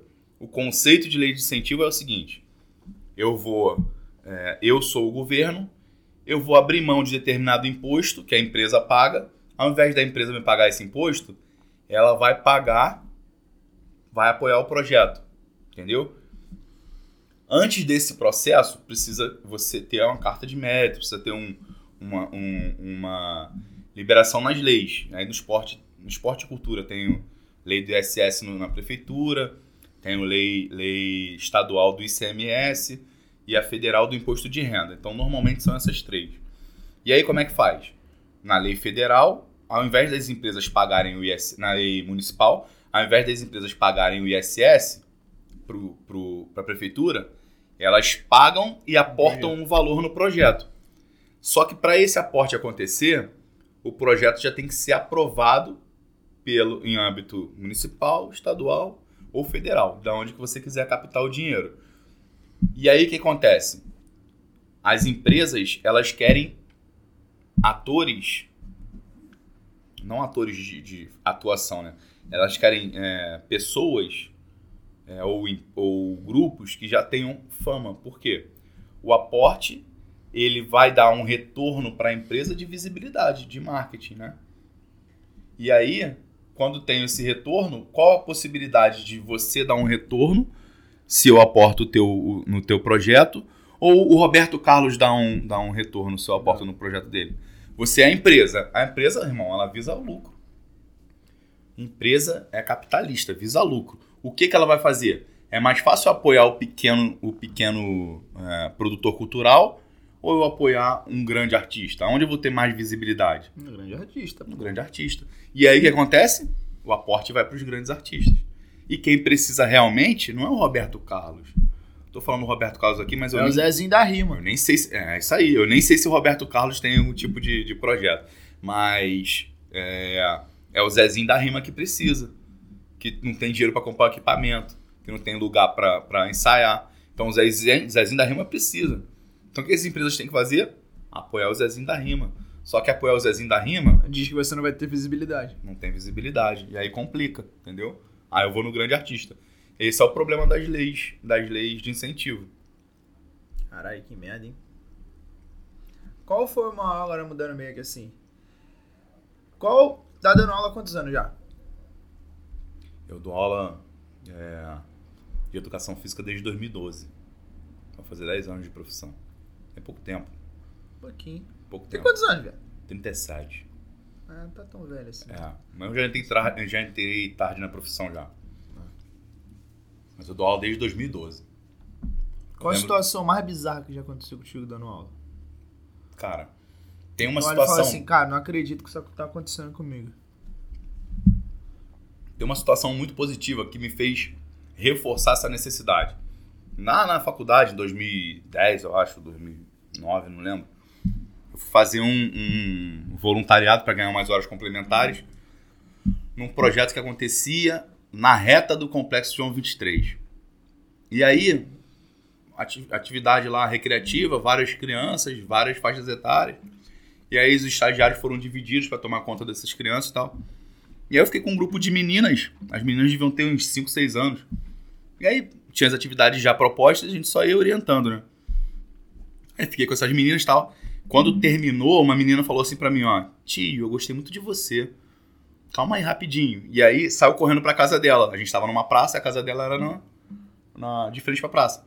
Saiu correndo, voltou com uma foto dela. E aí me deu a foto. Falou aqui pra você lembrar de mim. Porra, aquilo ali, porra, eu, eu, eu até me emociono quando eu lembro. Eu tenho essa foto guardada lá em casa até hoje. Isso é um projeto social, irmão.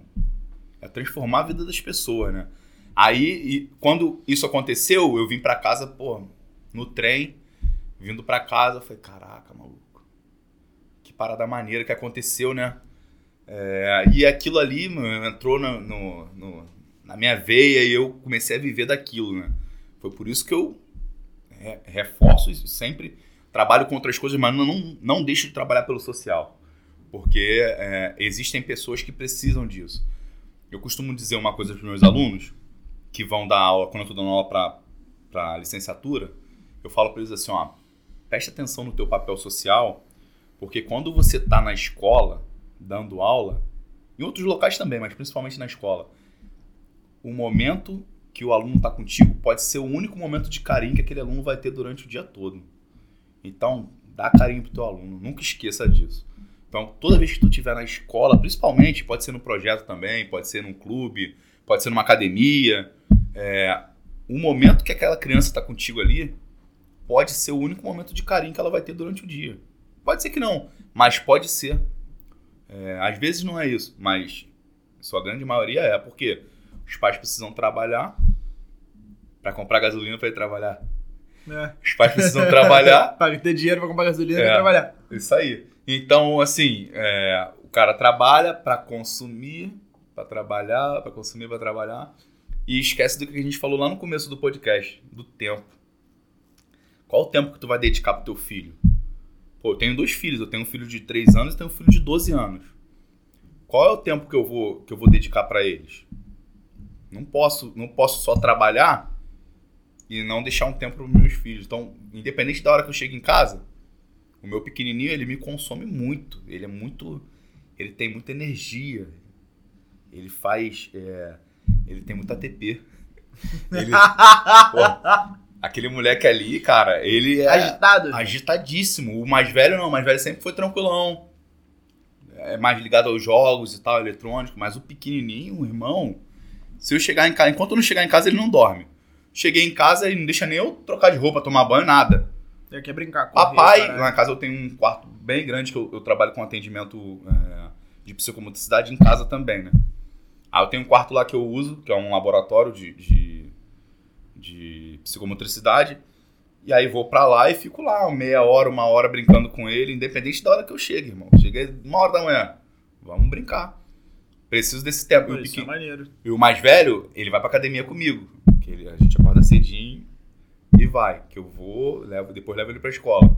Então, são os momentos que eu tenho lá. E o meu final de semana, né? Que eu não. Tu botou o moleque já pra treinar com 12 anos? É. E aí, pode ou não pode? 12 anos, pode fazermos treinamento resistido com pesos? Cara, na minha concepção pode. Pô, claro Só que, que as pessoas dizem que tem muita, muito problema articular, né? Quando, então, o que eu tenho que controlar é o volume e intensidade. Não, mas assim, se você trabalhar mais no movimento, eu não vejo problema, sabe? Pois é. Tipo, eu não vou botar um moleque pra fazer, sei lá, 12 anos de idade, 100 quilos no leg press. Cara, não vou. Pois mas é. eu posso botar um moleque 10. pra soltar no caixote. Mas posso até botar ele no leg press, fazer com 10. Não é, pô. Posso, posso pô. botar um moleque pra soltar no caixote. Vivência humana, Precisa do pô. movimento. E aí você pode ter um movimento com a tua experiência de uma psicomotricidade. É isso aí. Então, aí sim. mas aí o moleque pode com ativo 12 é anos? Pra- Com 12 anos ele pode? Pode. Só preciso controlar volume e intensidade, que é a variável que a gente tem as variáveis de volume, que são algumas, as variáveis de intensidade, que são outras. Que, que aí eu posso pegar o, o- a criança, posso pegar o idoso, posso pegar a gestante, posso pegar o diabético, posso é o pegar o famoso treino deficiente. pra todos, né, cara? É isso aí, pô. E se aí, você eu- for em algum médico, as pessoas dizerem pra você que, tipo, olha só, você não pode treinar, cara, tá errado. É a mesma coisa que eu falo, não posso agachar. Por que, que você não pode agachar? De Como é que você vai repente- cagar? Vai cagar em pé? De repente a pessoa não agacha direito porque tem É. algum tipo de, pô, não tem mobilidade no tornozelo, tem posterior encurtado, aí pode trazer algum problema para o agachamento, mas o agachar É um movimento exercício natural, básico, cara. fundamental, pô. Isso é um movimento natural que as pessoas elas ficam O- meio que. O agachar é o verdadeiro treinamento funcional, né? Que, pô, a galera, a galera Sentar, levantar, empurrar. Isso aí, isso aí. A galera vê o funcional hoje como só um circuito, né?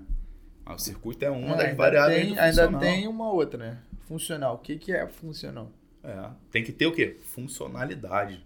Função. Se não tiver Se não tiver funcionalidade, função, não é funcional. não é Ah, funcional. vou botar em cima do Bozu. Beleza, tu vai ficar em cima do Bozu. Por quê? Você costuma andar pela rua em, cima do buzu. em cima é. do Bozu em instabilidade, numa cama É. elástica. Você anda numa Ontem cama tava, elástica. ontem eu tava falando Caralho. isso, tava falando isso na aula. Mas você pode usar também, não tem problema nenhum. É, Acho que na, na, na, na área, cara. cadum, cadum. Não, acho que na área, você É dizer uma que variável. não pode e o que é certo e o que é errado, Não existe. Tudo, eu, eu costumo falar que na educação física tudo, Tudo depende.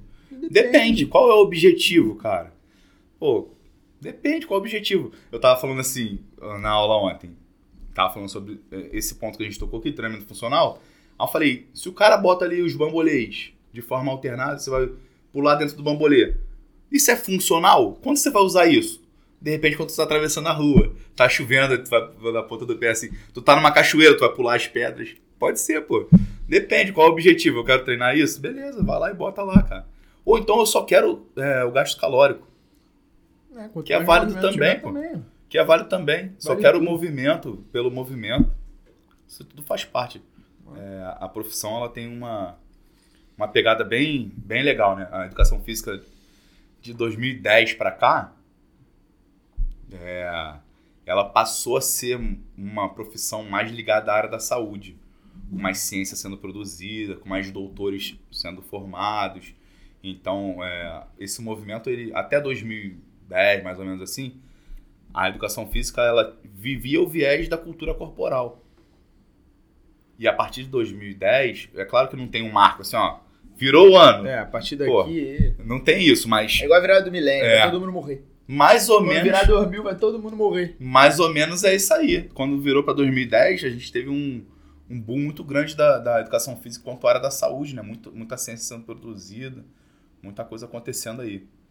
E aí a, a- a educação física, ela é, é- Como que eu posso dizer? Quando você vai no médico, ela é uma, uma prescrição de um remédio que não é fármaco.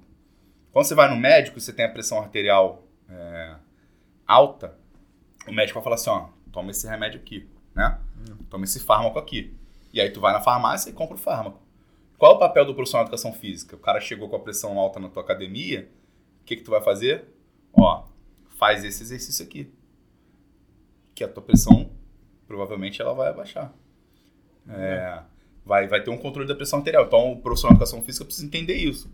Que ele é um médico que não prescreve fármaco.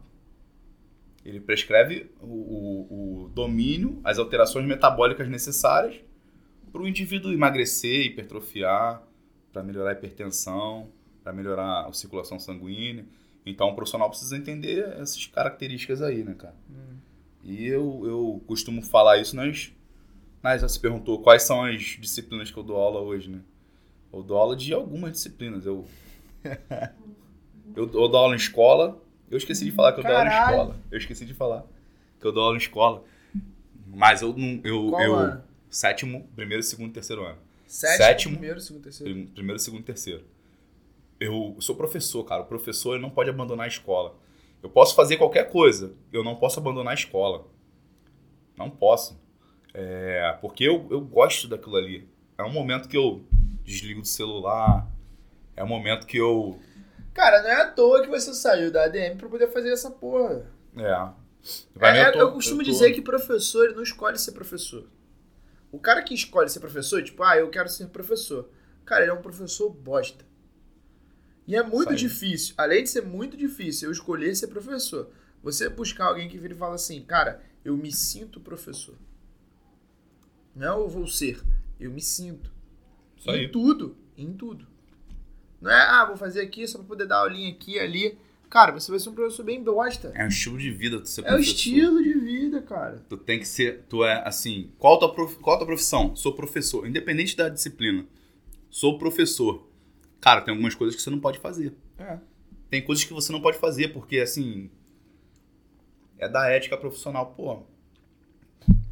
Mas, Mas tu escolhe ser ser, professor. Tu não pode dar um calote no BRT. Porra, tu não pode, irmão. Olha o professor dando calote no BRT. Não pode, parceiro. Com a camisa que o professor traz, ó. Não pode. Então, Tem que ser exemplo, né? Tem que ser exemplo para a sociedade. Todo mundo vai te olhar enquanto professor, tu é o exemplo para a sociedade. A tua família, a tua postura tem que ser diferente. É o ônus da profissão, tu escolheu ser aquilo ali. Então tem, tem, uma, tem uma casta que tu veste ali do professor. O nego acha que tu sabe de tudo. É. Isso aí é bravo. Já aconteceu na escola, tá na escola dando aula. Quebrou o, sei lá, queimou a lâmpada da sala 3. Chama o professor de Chama um educação professor de física. educação física. Pô, Estourou o cano da puta que pariu. Chama pro lá na quadra, chama pro educação física. Não, graças a Deus isso aí não aconteceu comigo, não. Até Caralho. porque eu sou um. Eu sou um bosta nessas coisas aí. Minha esposa reclama pra caramba. Eu, cara, eu, eu tenho. Quando fui adolescente, eu, eu peguei uma fase que eu fazia curso de um monte de coisa. Ainda não tinha uma direção de o que fazer, a profissão, né? Aí quando eu tinha uns 15, 16 anos, fazia o curso de um monte de coisa. Um dos cursos que eu fiz foi de instalações elétricas e prediais. Pô, maneiro, moleque? eletricista, né? Já queria ir pra Firetech. Curso, eu fiz na Firetech. Aí, porra! Curso de um ano, curso de um ano, todo dia de tarde, de Todo um às dia seis. ali, Marechal? Em Marechal. Porra, moleque. Pegava ali o... Todo dia eu tava lá de tarde, mano. Eu e mais dois amigos. A gente, a gente morava na mesma rua, trabalhava, estudava na mesma escola, na mesma sala e fazia o curso junto. Cara, chegava sexta-feira eu falava assim, rapaziada, Não aguento mais ver vocês. mete o pé, irmão. Vai cada um pra um lugar, pra casa da tua tia, não aguento mais você, não. Mas aí eu, eu fiz esse curso lá, pá. Diploma bonitão, mano. Peguei e fiz o que com o diploma? Gaveta. Aí fui inventar de falar isso uma vez pra minha esposa e pro meu sogro, né? Pô, irmão, meu sogro trabalha com negócio de obra. Tudo que acontece, ele acha que eu tenho que. Tem que te ajudar. Nunca trabalhei com isso na vida. O máximo que eu faço é trocar uma lâmpadazinha, fazer uma instalação bem básicazinha, assim, eu até faço. Mas, cara, não entendo nada, mas tu vai falar isso pra tua esposa. Agora vai achar que você é o eletricista. Pô, Qualquer coisa que aconteça. O super choque. Começou a vazar na. na. na. na, na pia da cozinha. Fudeu. Ah, mas tu não é eletricista? Tem nada a ver. tu não é eletricista? Pô, vamos pintar aqui. É. Vambora, tu não fez curso predial? é isso, mano. É, meu pai. A profissão tem muito dessa porra, né? pois é. Mas e aí? O que, mais que você faz? Da Pô, vida. tá bom, né? Faço bastante coisa, né? Cara, como é que tu consegue fazer isso em cinco dias? Ah, eu vou fazendo um pouquinho cada dia, cara. Então, por exemplo, é uma manhã que eu trabalho com uma coisa, é uma tarde que eu trabalho com a outra.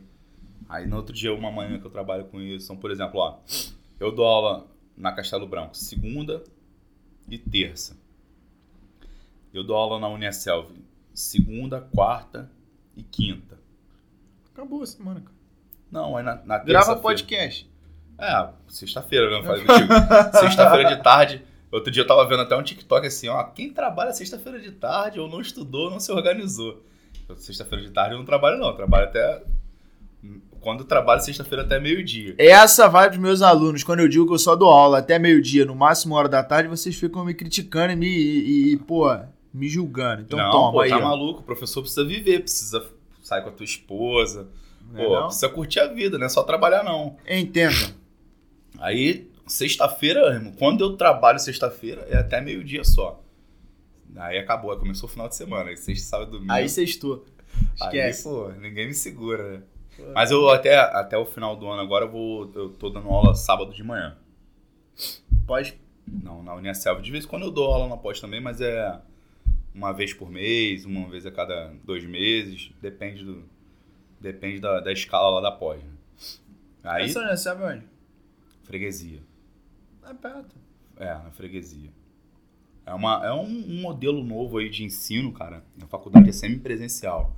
Aí Você tem um encontro uma vez por semana presencial. Aí você. Os alunos têm lá o, o material que eles têm que ler e tal. Aí a gente tem um encontro e aí lá. Isso foi muito bom pra mim profissionalmente. Por quê? Você dá aula de todas as disciplinas. Todas as disciplinas. Todas. Então o que, que tu tem que fazer? Estudar todas as disciplinas. Caralho. É, porque é, toda, toda vez eu tenho, eu tenho turma lá segunda, quarta e quinta. Então, segunda-feira a aula é de treinamento desportivo.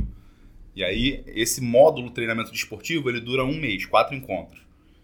E aí você dá os... Papiro. é. Eles vão com a demanda para casa para ler o livro, aí você chega lá, explica o que, o que, tira as dúvidas e tal. E aí, é muito bom que você vai lendo e aprendendo assuntos que eu nunca pensei que fosse trabalhar educação física. Entendeu? Caralho, que loucura. É. E lá na Castelo aula de esporte da natureza, projetos sociais, cultura corporal, treinamento, exercício, é, exercício contra a resistência, treinamento desportivo. Pô, não posso esquecer essa outra. E acho que é isso, acho que é só isso mesmo. Atividade coletiva, não? Não, coletiva não é comigo não. Não sou da coletiva não.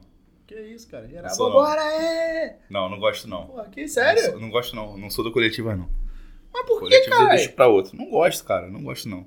Eu acho que eu até me dá bem. Sou meio, sou meio Ué, falastrão. cadê os códigos sociais, É, cara? Sou meio falastrão. Quero ver, ó, tu pegar uma não. turma com 20, 30 cabeça, cada uma com um jeito diferente, com um estilo diferente. Quero ver tu entender Então, os códigos Porque sociais. isso é muito difícil. Por isso que eu É, não gosto. padrinho. É muito difícil. Na escola é mais fácil. É. porque na escola eu vou trabalhar Todo o quê? mundo tem a mesma idade, todo mundo tem mais ou menos o mesmo Isso local. aí. É, agora então, não é, não é por não saber, é porque é difícil, pô. E eu não quero essa dificuldade pra minha vida. Tá? Mas- não quero mais essa mais dificuldade, não. É muito difícil, porque pra eu dar uma boa aula de coletivas, eu vou ter que estudar bastante.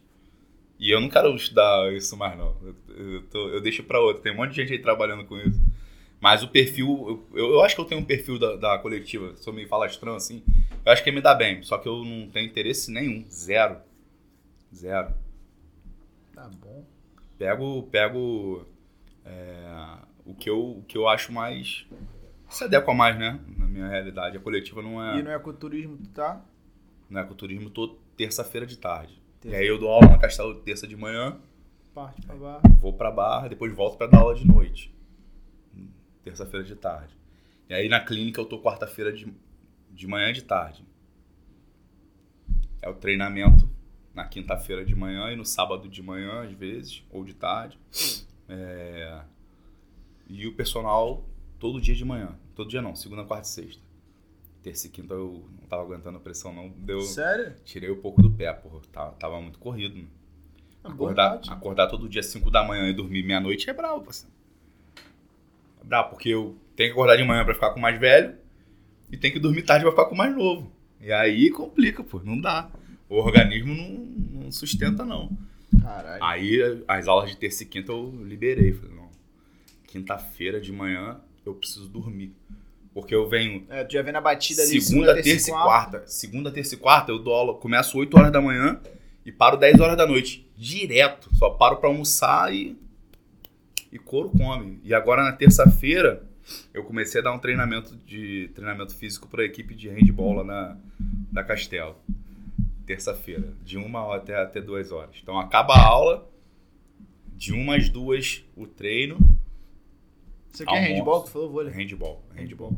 Almo, almoço e vou pra barra, parto pra barra, viro a chavezinha e aí vou pra minha chave de. O que eu faço hoje lá é mais gestão. Então já não tô mais tanto na praia, já não tô mais tanto dando aula. De vez em quando eu gosto de dar aula de futebol. É um esporte que hum, eu tenho, eu gosto do futebol, né? E aí é um esporte que, que me atrai. De vez em quando eu dou uma aula de futebol, mas não é sempre não.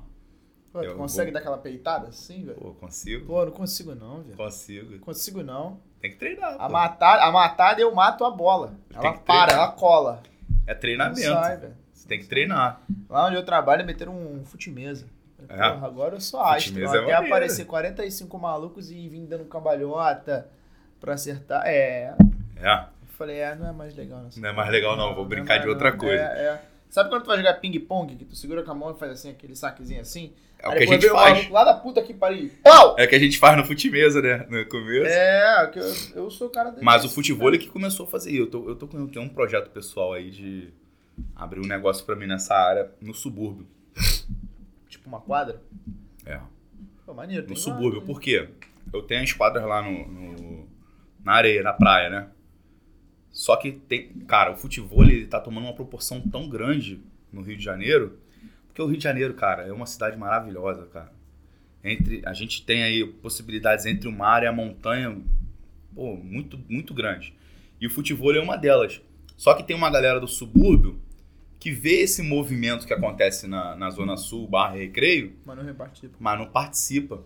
Por quê? Durante a semana tem que trabalhar. Né? Pô, tu trabalha na Penha, tu trabalha em Olaria, tu trabalha em Bangu, tu não consegue dar uma fugidinha pra ir na praia jogar uma partidinha. Mas se tem um negócio ali perto da tua casa, tu vai lá.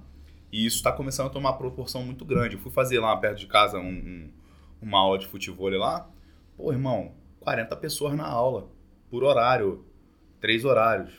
Caralho. 120 pessoas fazendo futebol no subúrbio. E qual o diferencial? Eu montando esse negócio, eu tenho como no final de semana levar essas pessoas pra praia. Então eu tenho o ponto de São Conrado, eu tenho no posto 4 da Barra, tenho no posto 8, tenho no Recreio. Então eu posso movimentar essas pessoas. Então a ideia é Pô, que maneiro. no subúrbio eles façam durante Um a semana. treinamento pra Durante a jogar semana, no final de e no semana. final de semana vão pra praia. Entendeu? Aí, galera. Quem é do subúrbio aí já fica ligado. É. Lá na Orla do Penhão, provavelmente. Já até tô paquerando o meu, o meu galpão lá. Aí. Já tá quase, quase fechado o negócio. Pra Fala do Penhão. início do ano. É isso. E aí, foi? Tranquilo. Padrão. O que, que você tem pra dizer pra galera aí? Que você, como fruto de um projeto social, Cara, na área de projeto social, a ideia é, para os profissionais que vão ouvir o podcast, é aquilo que eu falei já, né? Lembra, aquele momento pode ser o único momento de carinho que aquela criança vai ter contigo durante, durante o, dia, o dia todo, né? Pode ser o único momento de carinho, essa relação com o professor no- durante a aula do projeto, ou da escola. Né?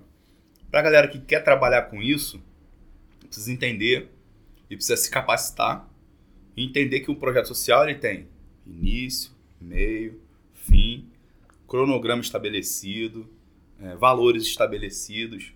E a partir do momento que aquela ferramenta, porque o projeto é uma ferramenta em teste, a partir do momento que aquela ferramenta foi testada, depois disso ela vai ser absorvida ou pelo poder público, ou pelas instituições, ou até mesmo por alguém que tenha um dinheiro que queira colocar um- um incentivo direto. e quem é fruto. Hoje, aquele moleque que tá lá, tá ouvindo a gente no, nas plataformas de áudio, pô, tá fazendo um projeto social. O que que o projeto ele pode ter que vai entregar pra ele? Cara, o, o projeto precisa entregar cidadania, autonomia. A gente precisa formar cidadão. Não dá pra gente formar é, no, no projeto. A gente tem muitos projetos que são escolinhas, né? Hum. Escolinha de futebol e tal. Ali se formam cidadãos. Então você pode ser um atleta de futebol, mas é importante que você seja um bom cidadão. É importante que você seja uma pessoa que vai é, buscar algo de produtivo na sociedade. Então vai ser um advogado, vai ser um médico, vai ser um carpinteiro, vai ser um gari, vai ser um catador de latinha, vai ser o que você quiser. Você só precisa ter a opção de escolher. Ah, eu quero ser isso. Beleza, se tu quer ser motorista de ônibus, tranquilo. Só precisa ter a opção de escolher. Eu posso ser um motorista de ônibus ou posso ser um médico. Entendeu? E aí você escolhe o que, que você quer pra você. É, não tem demérito nenhum em ser motorista de ônibus. Você pode ser. Agora, só não pode ser a única opção. A minha única opção é ser motorista de ônibus. Não. A gente tem todas as opções. A gente pode ser o que a gente quiser. É, é difícil. É difícil. Mas a gente tem que ser e pode ser o que a gente quiser, galera. O, o, o papo para quem tá ouvindo aí, que é de projeto social, é esse. Beleza? É isso. Seguir nas redes. Qual o seu arroba? Rômulo Cácavo, é, C-A-C-C-A-V-O. Instagram, Facebook. Acho que só tenho isso. Não sou- Twitter, TikTok, Não, não, não. Não sou. Twitch. Cara, é um. É um. É um. Pô, Rômulo. Ponto forte ponto fraco. Ponto fraco são, pra mim, com certeza, as redes sociais. Nem game. Não, Videogame, não- FIFAzinho, Não jogo esses negócios. Não. codezinho, não? não, não jogo não. É, né? Não jogo não. Eu, eu mexo pouquíssimo em rede social. Só comecei a mexer porque um amigo meu da educação física falou assim, ó. Como é que tu se vende, cara? Aí eu falei, ah, sei lá, eu vou lá e faço as coisas. E as pessoas vão falando pros outros. Aí, não, tu precisa ter um Instagram e tal. Aí eu fui e fiz Instagram. Mas eu mexo pouquíssimo. Eu- é, é ruim, eu sei. Pra eu poder me vender melhor, eu preciso mexer mais naquelas redes sociais lá. Mas eu não sou, não sou não. E aí, ne- nesse caso aí, não sou exemplo pra ninguém. Porque o profissional que tá ouvindo aí precisa se comunicar com a sociedade. E como que ele vai se comunicar? Se comunica através das redes sociais. Hoje em Quem dia, não comunica se trumbica. hoje em dia é isso. E aí você tem que fazer das tuas redes sociais uma rede social. é, Eu, eu não sou da rede social, mas eu estudo isso, né? É, você pode utilizar a rede social pessoal e pode utilizar profissional juntos. Mas qual a proporção? Normalmente a proporção é, é de 7 para 3. 70% do que você produz na tua rede social, ela precisa ser profissional, 30% pessoal. Então, se eu quero utilizar o mesmo perfil, beleza, posso utilizar. Mas aí lembra que 70% precisa ser profissional e 30% precisa ser pessoal. Ou eu posso criar um perfil profissional. Então, e, e, levar conteúdo de qualidade, né? Porque a gente, o profissional de educação física, ele atua muito na área fitness. E o que, que você entrega na área fitness? É resultado, né? O que, que a pessoa quer? Hipertrofia, emagrecer. Hipertrofia e emagrecer. É isso. E uma parte saúde. Como é que você. Se bem que vem mudando agora com essa tá mudando. Covid, sabe? Tá mudando. Mas a chavezinha, ela acontece depois que inicia o processo. Não, é. Antes disso, a, por conta do Covid, tá mudando. Mas a pessoa não te procura e fala assim, pô, quero, quero melhorar, melhorar a saúde. Meu, o meu, o meu, a minha condição cardiovascular. Pô, não é nada. Maluco. Quero ficar grandão, quero emagrecer. É isso. E aí, o que, que o profissional precisa ter? Um plano pro cara ficar grandão e um plano pro cara emagrecer. E aí, durante o processo, o, o cara que você está atendendo, ele precisa entender que a chave não é para ficar grandão nem para emagrecer. É para saúde. E aí, quando você vira a chave para saúde, aí aquele teu aluno de personal vai ficar contigo mais tempo, se você conseguir virar aquela chave. Porque senão ele vai fazer o quê? Emagreceu, Mete o pé. meteu o pé. Beleza? Mas aí dois meses depois volta também. Depois, depois volta. Depois dois meses depois volta. Igual um cachorrinho, igual um É. cachorrinho. Pô, Então, eu pensei melhor. Fiquei meio apertado. É. Fiquei. Mentira, tava viajando, cara. Mentira, tô sem dinheiro, tô duro. Tava gastando meu dinheiro em Mentira, Dubai. É. É. Acontece. E aí volta igual um cachorrinho te procurando. Mas a partir do momento que o professor consegue colocar na cabeça do aluno que a chave tem que ser da saúde, não da hipertrofia e do emagrecimento, aí você vai ter mais tempo ganhando aquele dinheirinho ali, né? Que é o nosso objetivo, né? Isso. Beleza? Galera, valeu aí quem ficou com a gente aí até agora. Segue a gente na, nas redes sociais, arroba ponto de partida. É, manda um direct lá, segue a gente, salva, encaminha aí para quem você acha que merece ouvir esse conteúdo. Se você se interessou também, dá um apoio, dá uma moral. Estamos começando, mas aí um, um projeto promissor, um- uma escolha, um trabalho que a gente vai fazer legal de se comunicar com vocês. Em breve, se tudo dando certo, vamos fazer umas lives ao vivo, gravar. Por enquanto a gente tá, tá só falando em áudio, mas daqui a pouco a gente chega lá. Eu queria deixar aí um, um, um- recado, né? É, não, não um recado, mas deixar aí um- um- uma visão de que, pô, continua no caminho, se é isso que você quer. Desejo muito sucesso pro teu podcast, ponto de partida, tá? Mó honra estar aqui trocando ideia contigo, tu é um amigo que a gente, que a Educação Física me deu. A Educação Física me deu muita coisa, cara. Me deu, e o que ela me trouxe de melhor foram as amizades que eu, que eu consegui fazer, né?